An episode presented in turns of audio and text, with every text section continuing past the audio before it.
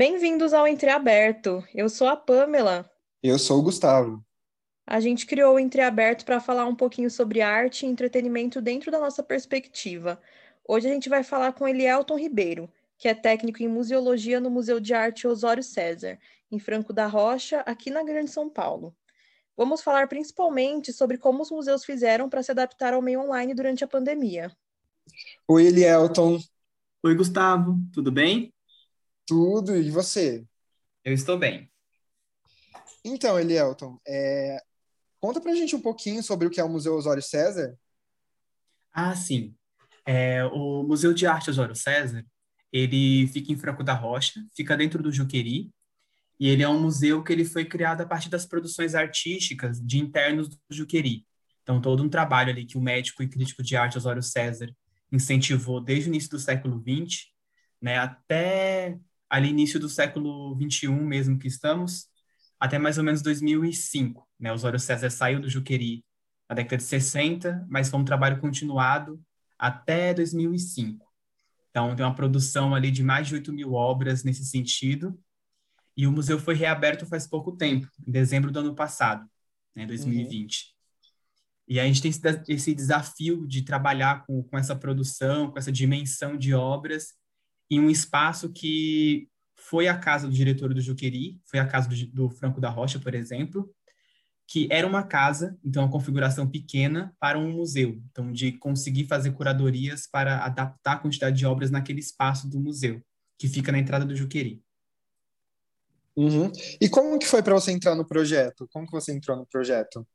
Ah, legal. Acho que isso já já entra até como um processo também de introdução, né? Uhum, é, é. Eu, eu, moro em Francisco Morato, na, na Grande São Paulo, eu sou piauiense, mas moro em Francisco Morato desde 2012. Então, uhum. desde 2014, 2015, eu comecei a acompanhar um pouco do processo um pouco de longe, né? Lendo um pouco de matérias, tentando entender o processo. E aí, de 2015 a 2016, eu cursei o curso técnico em museologia da ETEC Parque da Juventude.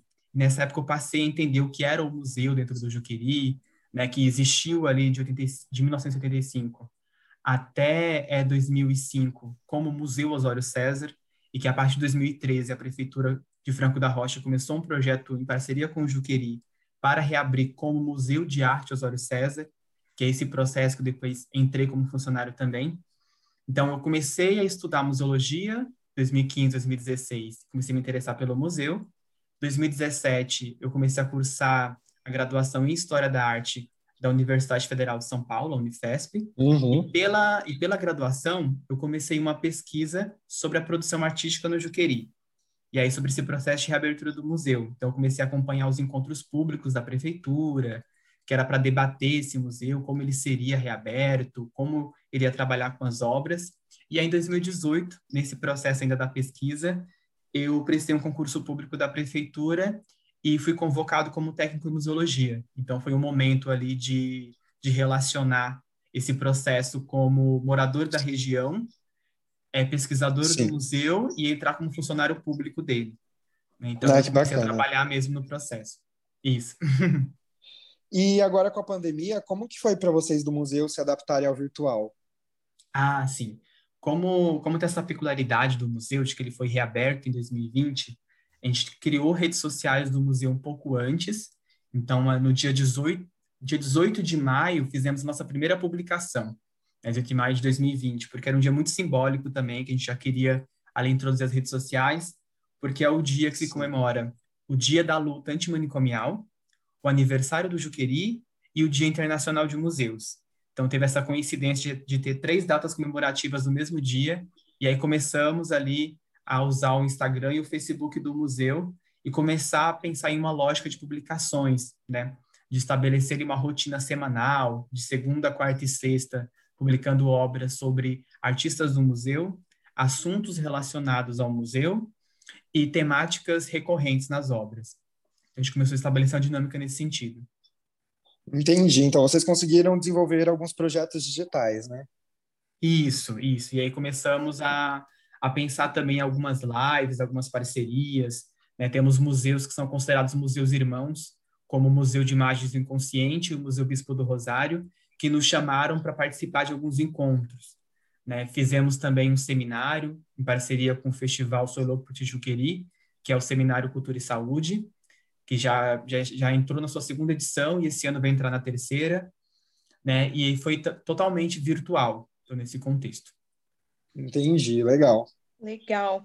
E você como funcionário, Elielton, você percebeu se a procura do público ela foi menor ou foi maior durante a pandemia? Porque, por um lado, é, com essas ferramentas online, talvez tenha alcançado um público diferente, né, do que costumava frequentar o museu de forma física mesmo.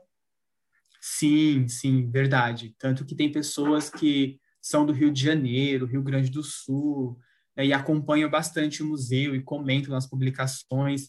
Então, ter essa vida virtual do museu é importante também para criar conexões.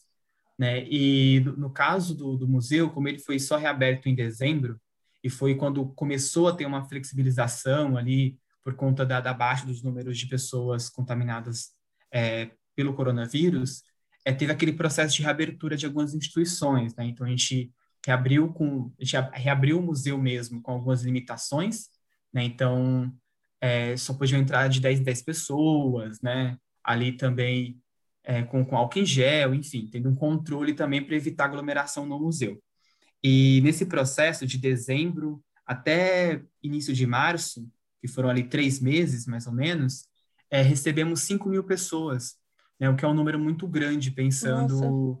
na realidade de alguns museus de São Paulo, né? Legal. A gente percebeu que tinha essa demanda, né? Tinha esse desejo da população local de ter esse museu reaberto, né? Que é o primeiro e único museu de Franco da Rocha e das cidades da região, né? Se for considerar ali toda a bacia do Juqueri, né? Que tem Francisco Morato, Caieiras, Cajamá e Mariporã, além de Franco da Rocha.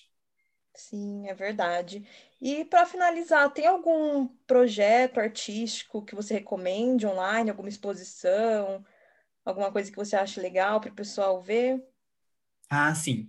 É, temos temos é, no, no, museu algumas referências de museus que estão se adaptando a essa realidade virtual.